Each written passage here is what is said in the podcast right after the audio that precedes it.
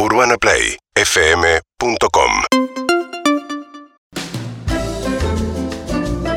Nueve minutos pasan de las seis de la tarde en la República Argentina. Aquí está Nacho Elizalde. En un ratito se va a sentar con nosotros a la mesa de vuelta y media. Y ahora está Carolina Sara Dueck. Sarita. Encantada, encantada de ¿viste estar. Argentina 1980. No, tengo entradas para este fin de semana. Voy a ir Bien. sola. Entonces no tenés tuve. entrada.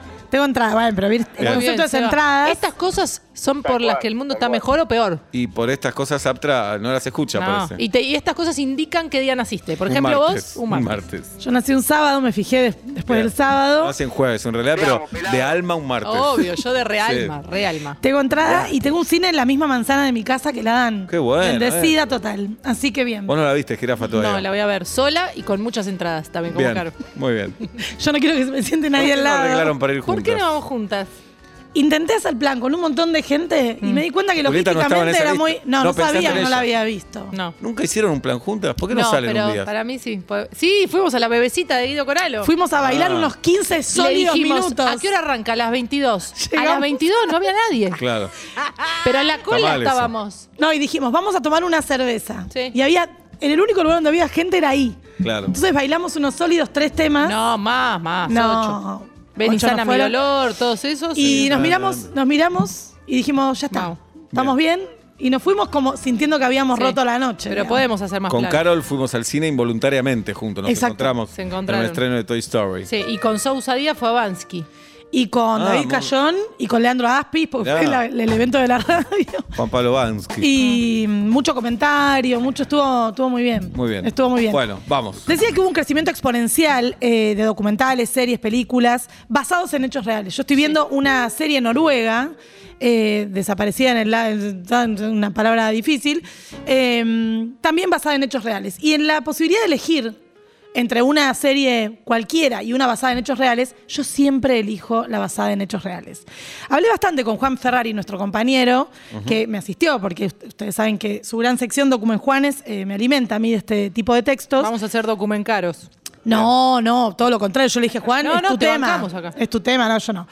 Pero no hay mucha cifra, no hay mucho número que circule. Vieron que nos faltan las métricas. Con Sí. las plataformas hay mucho, claro. mucha privacidad. Pero en un artículo del país, eh, según Tomás Ococh, que es un periodista, en España en este momento se está estrenando un documental nuevo cada tres días. Lo cual es un montón. Va a explotar el mercado. un Va a explotar. Se va a saturar porque Sí. hay un nivel de oferta y de demanda. De hecho, empecé a leer sobre una especie, ¿vieron esas patologías que se ponen de moda? Como que cada vez más personas de clases medias altas Juli. tienen la totalidad de las plataformas disponibles y bajó exponencialmente la cantidad de tiempo de consumo porque es abrumador. Es abrumador. Es. Porque hay una vida que vivir también. Hay un montón de cosas para hacer. A mí me pasa, no sé si a ustedes les pasó una vez, pero yo este fin de semana me di cuenta que estaba como una especie de, de- estaba frisada respecto a mis consumos culturales. No terminé una novela que estaba leyendo, no vi una película, no vi una serie, no, no, no, no me pasó nada. Y bueno, me parece que tiene que ver con esto, que hay una cierta saturación de que ver, que ver, que ver. Algunos números que conseguí. ¿Se acuerdan del estafador de Tinder? Sí. Sí. Bueno, encontré un dato. 45,8 millones de views tuvo en la primera semana. Pa. Inventing Es Anna. como si el partido, si Argentina entera lo haya visto. Exacto. En una semana. Bien. Inventing y eso que el Ana. censo no entregó los resultados. Todavía no entregó. Paciencia, paciencia. Les quiero decir algo. Yo estoy en este momento, estamos con mi equipo procesando una muestra muy chiquitita y se tarda un montón. Les pido, ayer alguien también me dijo, ¡oh, el censo! Yo digo, no sé si lo están haciendo bien o mal, pero no saben lo difícil que es procesar esa cantidad de datos. Con más razón hay que agregarle Claro. preguntas. ¿Qué? ¿Qué, qué cuadro sos? Sí. ¿Qué día naciste? Es un esfuerzo enorme ¿eh? a, nivel, a nivel de programación. Tu equipo que estudia. Con todo En este momento estamos eh, trabajando sobre pandemia y vida cotidiana. eh, en distintos niveles socioeconómicos, distintas experiencias de trabajador esencial y no esencial, y de jóvenes a adultos mayores. ¿Hay eh, parejas dentro del equipo? Del equipo no. Pensé Bueno. dentro de la muestra sí, de, la- de las si no se distraen, sí. ¿viste? Claro. Se están chapando, se distraen, no ¿Sospechás de procesan algunos los que pueden estar en pareja? Creo que no nos vemos presencialmente de Claro. 2019. Le dicen, sí, sí, estamos laburando, claro. Y Y- tardan en entregar los No, resultados. no, no. ¿Puede que algunos hayan tenido sexo virtual? No veo el perfil, pero tal vez estoy prejuzgando. Claro. Es muy feo lo que estoy haciendo, pero tal ¿De vez qué estoy te reís, prejuzgando. No, pobre, que quiere avanzar con, con lo que sí investigó y la, Claro, la sacamos yo- de la cancha. Yo soy estoy, yo periodista. estoy. Yo soy periodista. Sí, igual no hay que decir pobre, ¿viste? Que la. Pero pará, yo estoy, yo estoy para jugar cualquier partido, bah, casi Bien. cualquier partido, no todos los Adelante. Bien, claro. Inventing Anna, que es una historia de una chica que se hizo pasar por una aristócrata millonaria en Nueva York, tuvo 77 millones de views una semana. Y Carmel, el de María Marta Sí. García Belsunce, que lo consumí en una ¿El jornada, documental o la ficción? el documental, Sí. estuvo tres semanas en el top 10 de Netflix. Ajá. Uno podría decir, no significa mucho, pero quiero decirles que no hay métricas, entonces fue todo lo que conseguí. Claro, es un montón. Es todo lo Y que hoy, tengo. hoy mismo, hoy, de hecho tuve que volver a pasar en limpio la columna porque me, me hacía daño tener como una adenda. Le dieron el premio Nobel de Literatura a Annie Ernaux. eh, y el- Confieso que no la leí. No. yo me puse tan contenta Pará, cuando ahora- la googleé vamos. dije, leí Primero, un libro. Los primeros argumentos del jurado del Nobel no me gustaron nada. ¿Qué dijeron? Porque hablaron más de su activismo o de su o de la cuestión ideológica, cosa que celebro y su felicito. literatura. Pero eso no me parece que la hace una gran escritora. Dijeron por Tal el coraje, es. por No el hablo de mi ignorancia. No, ¿Cuál- no, yo estoy de acuerdo, pero lo que dijeron es por el coraje y la agudeza eh, clínica, clínica respecto de su, su nivel de detalle, Sí. con la que describe las raíces, los extrañamientos y las restricciones colectivas de la memoria personal. Es decir, lo que le reconocen, yo leí un solo libro, no me voy a hacer la experta, Sí. el acontecimiento se llama el libro. Me gustó, no me, no me enloqueció, pero evidentemente hay un montón de personas con las que hablé hoy que me dicen que estaba muy bien, eh, su obra en general, pero siempre basa, arranca de un hecho de su vida personal. Ella tiene 82 años y, por ejemplo, el acontecimiento es un momento en el que ella tuvo que practicarse un aborto por su propia decisión en manera, en- de forma clandestina en París. Y bueno, el relato es eh, muy interesante. Quiero decir con esto que estamos en un contexto en el cual hay un crecimiento de este tipo de textualidades, ya sea en novelas, La literatura del yo. la literatura yo que puede ser un poco agotadora. Hay una autora que a mí me encanta, realmente, o sea, A ver. si no hubiera estado el premio Nobel hoy, hubiera- la hubiera nombrado ella. Bueno, no no importa, si no son cosas tan. ¿Quién? No es tan importante, se llama Delfín de Vegan, que tiene una novela que se llama Basada en Hechos Reales. Polanski hizo una película o una serie. Me propuse no verla, porque la novela es tan perfecta que siento que me la va a arruinar toda. ¿Qué, Eh, qué piensa, eh? Qué convicciones Qué que tenés. Sara. Pero ¿no les parece, por ejemplo... ¿Quién pudiera, vos- Sara? Una vez me prestaron un libro de Ian McEwan y me Sí. dijeron, el personaje principal es tal. ¿Por qué me hiciste Ya eso en una película? No Yo es no tan pude... grave, no no es tan pude- grave igual. Es grave, es grave. No es tan grave. No, grave, no- Bueno. de lo que estamos hablando no hay nada. Adelante, Sara. Entonces, cinco hipótesis Sí. de por qué hay un crecimiento de este mercado, de por qué nos interesa y por qué hay una atracción a nivel global sobre este tipo de textos, ya sea audiovisuales, literarios, no literarios, de ficción y de no ficción. La hacemos en un ratito, ¿te parece, Carol? No, me quedo con las ganas muy bien. Mira si me decía no, la quiero hacer ahora. Ajá. 6 y cuarto de la tarde en la República Argentina, 22.3 la temperatura en la ciudad de Buenos Aires. 7 y 23 de la tarde, Carolina Zaraduec. Cinco hipótesis de por qué nos llaman tanto la atención los documentales, todo lo que sea basado en hechos reales. Uno. La primera la llamé La verdad como norte. Hay como una exigencia en retratar eso que pasó. Y esto ocurre mucho con casos muy famosos. Por ejemplo, cuando se estrenó Carmel, el de María Marta García Sí. Belsunce, caso en el cual me autopercibo especialista. Yo le escribí un montón a Tomás Esposato diciéndole, che, esto no sé si fue así. Uno de los guionistas. Uno de los guionistas. Eh, hay una idea de retratar exactamente lo que pasó. Por supuesto que en un docu- documental, incluso cuando hablan los, los y las involucradas, hay licencias poéticas, hay una cosa narrativa. Por ejemplo, hubo una época en la que yo fui muy, muy, muy fan de un programa que se llama No sabía que estaba embarazada. No sé si lo vieron. Espectacular. No, no lo tenía. Oh. Ah, Espectacular. bueno, no es espectacular. Es así. Es una chica que llega a un hospital en Estados Unidos. Oh my God, oh my God, me duele, me duele, me duele. Y Toki, estabas embarazada y no lo sabías. Pero vos vas viviendo esa reconstrucción como si fuera el momento real de que no sabía que estaba embarazada. Pero vos sabés que es, es mentira. Entonces hay algo ahí de, bueno, hay un pacto ficcional de, hay una verdad como norte. Esto pasó porque la chica al final te mostraban que estaba con la nena o el nene. Bien. Eh, entonces, digamos, hay algo de una reconstrucción que ocurre después del hecho. Pero conocemos el hecho, conocemos, digamos, invariantes de lo que ocurrió. Muy bien. Dos, la más común de todas, la que se desprende así, que es el morbo. El morbo.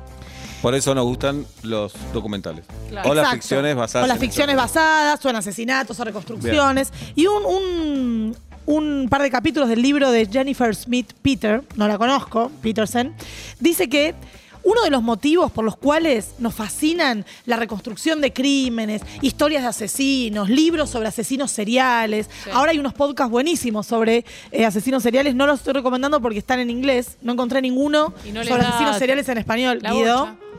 No conozco. Bueno, debe haber, no conozco. Asiste un martes. Nací un martes, perdón. Eh, y lo que dice esta autora es que lo que permite es experimentar el horror y el miedo en un contexto controlado. Entonces, vos podés ver algo que es horroroso, pero lo haces en un contexto controlado. Entonces, hay un placer en poder tomar la decisión de decir, bueno, pongo pausa o me entrego a esto, total, yo estoy Depende acá tomando un mate. A mí no me pasa nada. Y hay algo... Peor género. Terror.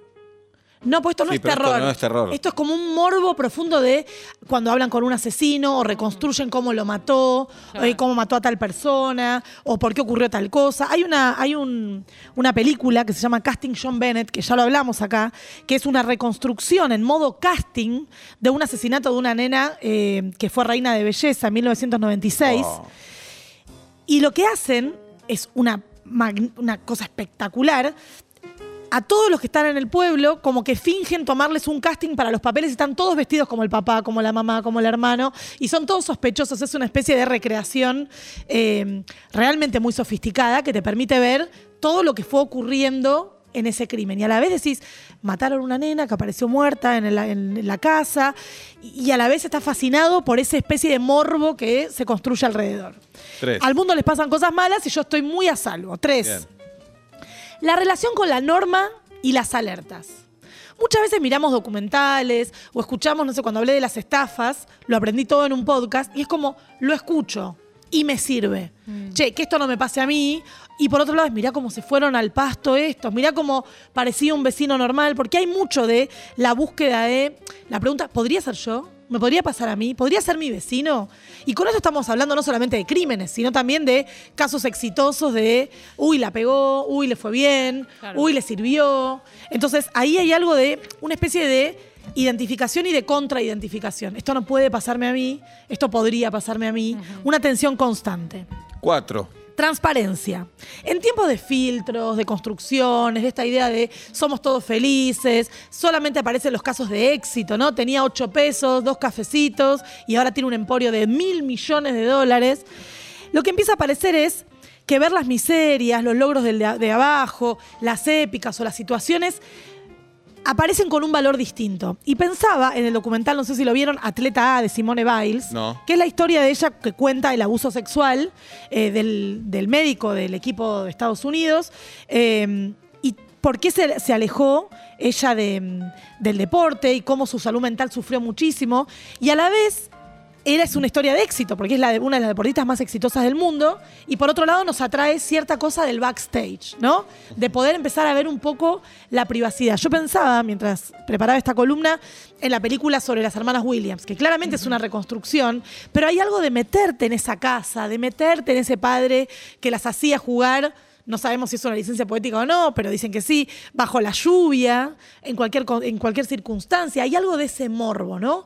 Que nos acerca mucho a este tipo de eh, textos y textualidades. Y también apareció hace poco, lo hablamos hace poco, la aplicación Be Real, que tiene que ver con una especie de desenmascarar esta idea de las redes sociales llenas de filtros y ser real y también empezar a seguir rompiendo capas de intimidad cada vez más. ¿no? En Virreal hay que subir una foto, dura una cantidad de tiempo y se supone que es eso, ¿no? Es lo que estás haciendo en ese momento, sin filtro, sin nada. Sin pose, sin nada. De hecho, no sé si ustedes vieron a, a niños, niñas y adolescentes utilizando Virreal y pueden sacar una foto de la mesa así y decís, ¿qué es esa foto? Es una foto de lo que estoy viendo yo y lo estoy poniendo de manera real. Entonces, hay como una, una valoración de la transparencia. Si bien en todos los dispositivos literarios, audiovisuales, siempre hay una intervención de quien lo hace, quien lo pregunta, quien lo Sí, construye. una vez que es llevado a la literatura, al cine, es como que deja de ser real también, ¿no? Eh, empieza a ser ficción por más que sea basado en hechos reales o Por más que sea un documental. Empieza a tener un poco de carácter de ficción. Hay algunos que están más cerca de la realidad y otros más lejos. Claro. Sí, también depende mucho de las voces que se incluyen También, ahí. sí. Pero digo, nosotros vemos documentales como si fuesen, comillas, verdad. Y en realidad todo es una reconstrucción Por porque hay un montón de decisiones que se toman, que se recorta, que se Que es dice. inevitable no tomar esas decisiones. Es inevitable. Te agrego un bonus track. Para mí vemos estas cosas también A ver. porque me parece eh, estamos estudiando por qué el ser humano hace este tipo de cosas. Muy Sobre buena todo- era las 5 y no Ah, lo hablamos. pensé que ¿eh? habías hecho y la no lo hablamos. Hicieron un- los dos. Nacimos un martes. Los dos. Sos parte de una resolución de algo, ¿no? Y Claro, él- empezás a la ver. dice con palabras mucho mejores. No te hubiera Nah. Sí. Sos parte de una resol- resolución de algo. Nos entregamos totalmente a esa situación, eso que pasó. Eh, no son muchos los casos, pero hay algunos casos, aparte de García Belsunce, que yo siento que me atravesaron mi biografía. O sea, que qué estaba haciendo yo cuando pasó eso y cómo consumí mediáticamente todo. Pero además de eso, yo digo, ¿por qué? Un ser humano como yo Sí, mata puede hacer personas, eso. Claro. Pensar la mente Eso. del asesino. Claro. Porque vos veías, no sé si vieron la serie Dexter, que era Sí. una ficción, pero el chabón llevaba al pibe a la escuela, o sea, como que había una cosa, decís, ah, pero después hacía esto. ¿Cuán lejos estoy yo de eso? Bueno, es la pregunta constante que nos hacemos. ¿Qué gente de mi entorno podría hacer eso? Yo miro a Julieta automáticamente. Sí, sí, sí. Bueno, en, los análisis de, investigaciones de comunicación de masas, una de las, de las cosas que prevalece como, como análisis es, che, pará, él siempre me traía pan cuando iba a la panadería. ¿Cómo que mató de 17 puñaladas? a- Lo que ocurre es que son prácticas totalmente distintas en contextos distintos. Claro. Uno puede ser un buen vecino, puede ser un buen marido y tener una práctica profesional nefasta, puede ser un profesional Seba. intachable y en la casa tener algún tipo de oscuridad. Es decir,